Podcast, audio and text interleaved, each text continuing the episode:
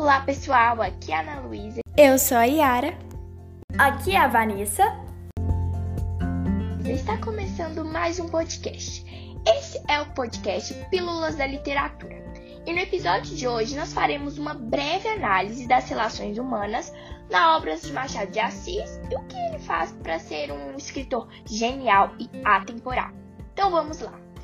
Para tratarmos desse tema, faremos um paralelo entre o personagem de um conto escrito por ele em 1882 e o comportamento dos jovens e o uso das mídias sociais em pleno século XXI. Esperamos que vocês gostem. Vamos lá. Bom, Machado de Assis, o maior escritor da literatura brasileira, explorou com maestria os aspectos da natureza humana em várias de suas produções escritas. Ele abordava, através de seus personagens, a tendência do ser humano de pensar e agir de determinado modo. Tratava-se, portanto, de questões que são universais, independentes do tempo. Por isso, a sua obra é considerada atemporal e os conflitos essenciais vividos pelos protagonistas dos seus livros no século XIX podem ser observados até hoje em personalidades do século XXI. E entre esses dois pontos distantes da linha do tempo, pode sim ter uma pequena relação, mas existe. Como no caso do conflito entre a aparência e essência, presentes tanto nos testemunhos narrados por Jacobina, personagem do conto O Espelho, quanto no comportamento dos jovens de hoje em dia que usam as redes sociais, as mídias sociais, retratado no documentário O Dilema das Redes na Netflix. Agora a Yara vai falar mais um pouquinho a respeito. Para começar, se faz necessário compreender como se desenrola o evento narrado por Jacobina ao ser elevado à condição de alferes da Guarda Nacional, uma patente militar importante do século XIX.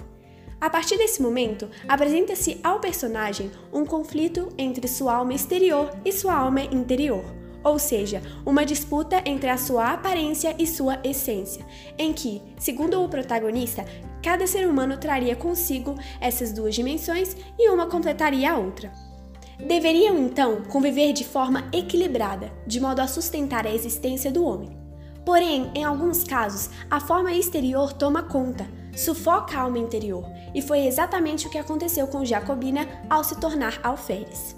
Em sua narrativa, ele descreve como a mudança de patente operou uma transformação em sua individualidade, fazendo-se distanciar pouco a pouco de sua essência, a tal ponto em que a sua aparência a suplantou por completo, de modo que não conseguia ver a sua imagem com nitidez no espelho, a não ser que estivesse trajando a farda.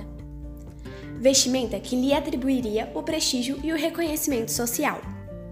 O fato de ser jovem, com 25 anos apenas, e, portanto, mais susceptível às pressões sociais, somada à intensa aprovação recebida sob a forma de elogios e mimos, fez com que ele abandonasse quase que por completo a sua individualidade, a sua essência, para assumir integralmente a personalidade do alferes, isto é, a sua aparência.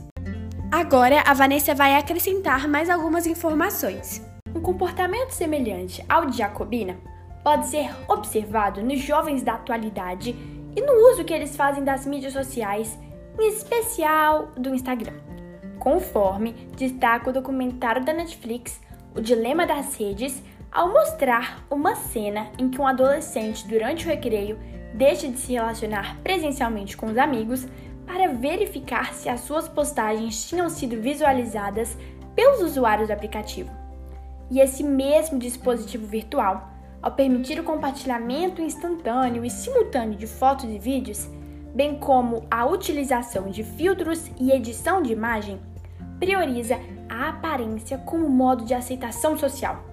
Nele, a popularidade é medida pelo número de curtidas que os jovens recebem a cada uma de suas postagens, o que os leva a editar o próprio conteúdo em busca de maior aprovação social, os famosos likes. Desse modo, o dilema vivenciado pelo personagem machadiano se repete em uma versão atualizada. E nela, os vulneráveis adolescentes do século XXI, igualmente predispostos às pressões da sociedade, saem em busca de curtidas no Instagram em troca de reconhecimento social. E assim como Jacobina, podem distanciar-se definitivamente da sua essência e não se reconhecerem mais, além de sua aparência no Instagram ficar totalmente diferente.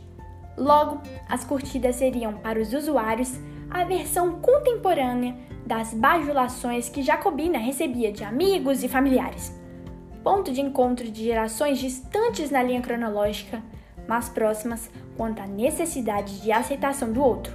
Então, por isso, podemos afirmar que as obras de Machado de Assis são atemporais, pois, mesmo elas sendo criadas e publicadas há muito tempo, os dilemas e tópicos apontados pelo autor estão muito presentes e podem ser relacionados nos dias atuais.